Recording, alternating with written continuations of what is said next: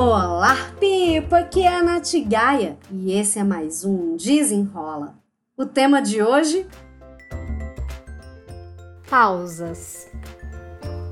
O assunto de hoje é dentro do nosso pilar vida positiva e equilibrada. Se você já segue o Desenrola há mais tempo, você já percebeu que eu vou falando sempre intercalando os assuntos de profissional e carreira e empreendedorismo. Então, na semana passada falei sobre plano de carreira.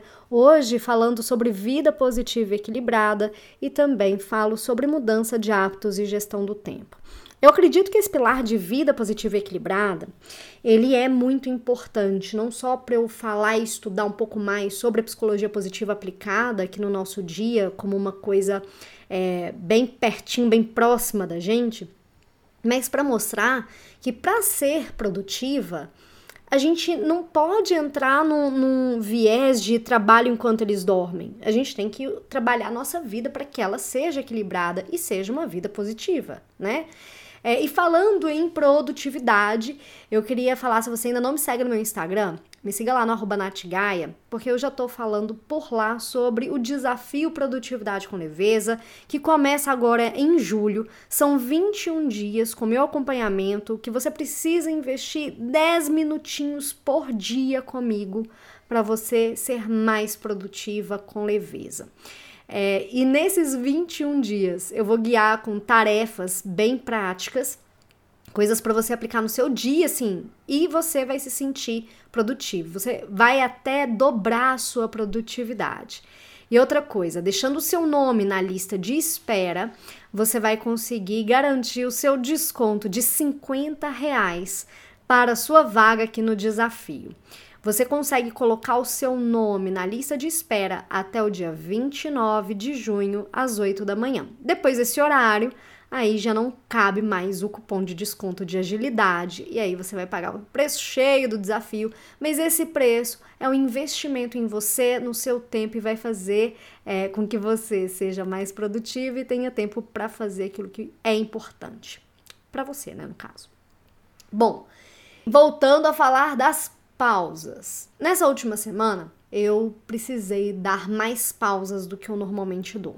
E eu já sou uma pessoa que defende essa questão das pausas porque eu peco pelo excesso. Sim, eu falo sobre produtividade, eu falo sobre equilíbrio, mas falo primeiro isso para mim, porque eu amo tanto meu trabalho e eu acabo entrando num estado de flow que eu perco a noção do tempo. Eu começo a trabalhar, eu não vejo o tempo passando. Por isso que eu tive que colocar lá no meu calendário, no meu calendário do Google, os intervalos de almoço, porque, nossa, já cansei, já cansou de acontecer eu tá aqui super trabalhando e me perder no tempo e de repente, oh, duas da tarde ainda não almocei, não fiz nem almoço. Então eu tive que colocar um alerta por conta desse estado de flow que eu entro. É, e também eu comecei a perceber o meu excesso de trabalho e a falta de pausas. Por isso que sempre que eu falo lá no meu Instagram da importância das pausas, é porque eu preciso me relembrar, gente. Eu também, eu falo, tudo que eu falo aqui, o primeiro ouvido que escuta é o meu. eu preciso reforçar essa mensagem. E nessa semana eu senti muito na prática. Eu fui dando umas pausas maiores no meu dia. É, tive umas questões também pessoais que eu precisei dar mais atenção. E isso fez abrir espaço na minha mente. Isso me fez ser mais produtiva porque eu não tinha mais as mesmas horas para fazer o que eu precisava fazer no trabalho, eu precisava executar. Então eu consegui ser mais produtiva dando mais pausas. E pesquisando sobre o tema de pausas, a gente consegue perceber que existem vários estudos que falam exatamente sobre a questão de organização do nosso trabalho é, impacta muito mais do que a quantidade de horas trabalhadas. O Travis. Nossa, gente, sério, calma. O Travis Bradbury, coautor do livro Inteligência Emocional 2.0, ele fala no seu livro que não faz sentido trabalhar em blocos de 8 horas. Para ele, é preciso parar a cada 15 minutos é, a cada hora trabalhada. E tem também um estudo baseado por. Nossa, não, gente, por Deus do céu, eu sou péssima para pronunciar nome, vocês sabem, né? Então vamos lá, já me perdoem por isso. Por Draugen, grupo de tecnologia da informação, que usou um programa de computador para medir quanto tempo os funcionários gastavam para cumprir diferentes atividades e o nível de produtividade. E foi constatado que o tempo total da jornada de trabalho não importava tanto, mas sim o modo como ela é estruturada. Tem também o cientista social Andrew Bennett, que ele é professor, na, ele tem o doutorado na Universidade de Virgínia Common, Commonwealth. e ele fala da importância de microintervalos. Então, aquele momento que a gente para para respirar, vai diminuindo a fadiga é, ao longo do nosso dia e aumenta e melhora o tempo de resposta do nosso é, da nossa parte mais cognitiva do nosso cérebro. Então não tem nada assim de achismo. Ah, eu estou achando que os intervalos eles são bons porque eu tirei essa informação do meu sovaco. Não. Só que tem mais. Outros é, estudos, por exemplo, aqui da Universidade de Illinois, ela fala que a maneira como as pessoas gastam esse intervalo pode impactar se realmente a gente consegue descansar e abrir espaço na nossa mente. Porque se a gente sai do computador, tá aqui respondendo e-mail, fazendo coisa e tal, e fica nas redes sociais, isso não é um intervalo que é restaurativo para nossa mente. A ideia é que nesse intervalo a gente, a gente realmente levante, se alongue, é, faça uma pausa mesmo de respiração. Inclusive, eu, eu comprei aquele, aquela Mi Band é, 6 e ela tem uma, uma função que eu achei muito interessante, que é a função de parar para respirar.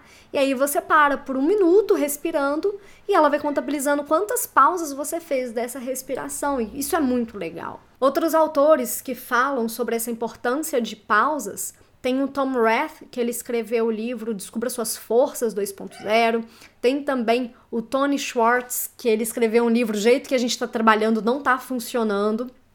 E ele dá até um exemplo dele, que antes ele ficava, para escrever os livros dele, ele ficava de 10, 12 horas por dia é, escrevendo. E ele demorava mais ou menos um ano para ele finalizar um livro. E aí, para esse livro, o jeito que a gente está trabalhando não está funcionando, ele escrevia sem interrupções por três períodos de 90 minutos e fazia pausas entre esses blocos de tempo de 90 minutos. E aí, ele tomava café da manhã, saía para correr, almoçava, né, nesses intervalos. E ele nunca escrevia mais do que quatro horas e meia por dia. E ele acabou o livro dele em menos de seis meses. E ele sentiu como é que é, criar esses blocos de tempo e abrir espaço para as pausas é extremamente importante. E por último, para fechar, a doutora Joyce Brothers, que ela é psicóloga, ela falou também que não importa quanta pressão você sinta no trabalho, se você conseguir encontrar maneiras de relaxar por pelo menos 5 minutos por hora, você vai ser mais produtivo.